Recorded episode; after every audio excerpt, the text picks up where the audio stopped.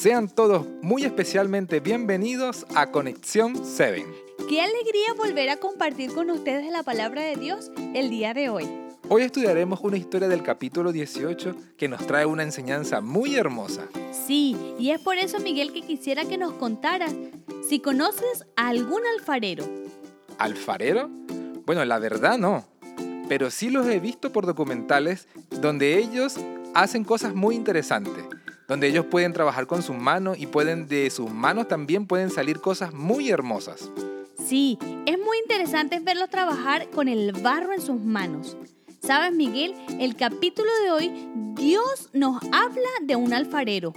Te invito a que por favor leas Jeremías 18:4. Claro que sí. Dice así: Y el vaso de barro que hacía se dañó en la mano del alfarero pero el alfarero volvió a hacer otro vaso según le pareció mejor. El Señor había mandado a Jeremías donde un alfarero, y mientras lo estaba viendo, sucedió que el vaso se le dañó, por algún motivo, pero no le importó y comenzó a hacer otro mucho mejor. ¿Y por qué Dios lo llevó a ver un alfarero?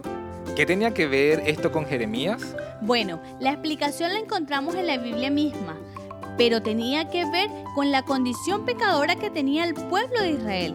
Lea por favor el versículo 6 y mire lo que Dios le dijo a Jeremías. Dice, ¿no podré yo hacer con ustedes como hace este alfarero, o casa de Israel? Dice el Señor, he aquí que ustedes son en mi mano como el barro en la mano del alfarero, oh casa de Israel. ¿Te diste cuenta, Miguel? Como Dios ilustra a Jeremías de que él es un alfarero y quiere restaurar a su pueblo. Sí, qué interesante ilustración hace Dios acá con Jeremías, dándole a entender que si el pueblo se arrepentía, él como alfarero los podría restaurar. Pero lo que no entiendo, Laura, es cómo se puede aplicar este aprendizaje a nuestros tiempos si esto pasó ya hace mucho tiempo. Bueno, Dios simplemente nos está diciendo a nosotros también que somos ese barro en sus manos. Él también puede restaurar nuestras vidas. Él puede hacer una mejor versión de nosotros. Claro, si nosotros se lo permitimos. ¡Wow! Qué interesante lo que dices, Laura. Esto quiere decir que yo puedo ser no solo reparado, sino moldeado nuevamente por Jesús y ser un mejor vaso de lo que era antes.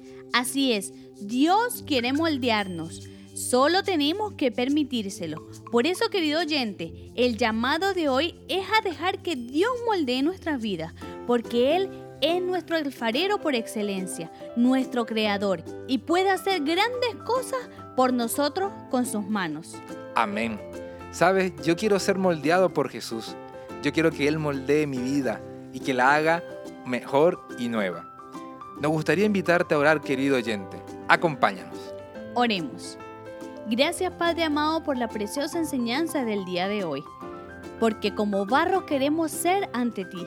Por favor, moldea nuestra vida y nuestro carácter. Guía nuestras vidas en este día y acompáñanos. Te lo pedimos en Cristo Jesús. Amén. Amén. Querido oyente, deja que Dios moldee tu vida. Te invitamos para el día de mañana a un nuevo podcast de Conexión 7. Dios te bendiga.